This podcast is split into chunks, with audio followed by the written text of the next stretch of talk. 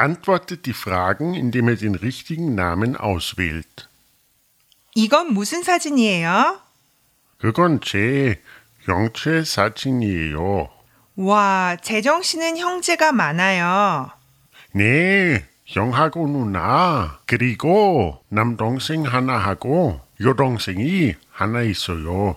재정 씨는 가운데에 있고 누가 재정 씨 형이에요? 여기가 우리 형이에요. 우리 형은 대학교에서 일해요. 그럼 형 옆에 이 여자는 누구예요? 그 사람은 우리 누나예요. 누나는 주부예요. 아이가 둘이 있어요.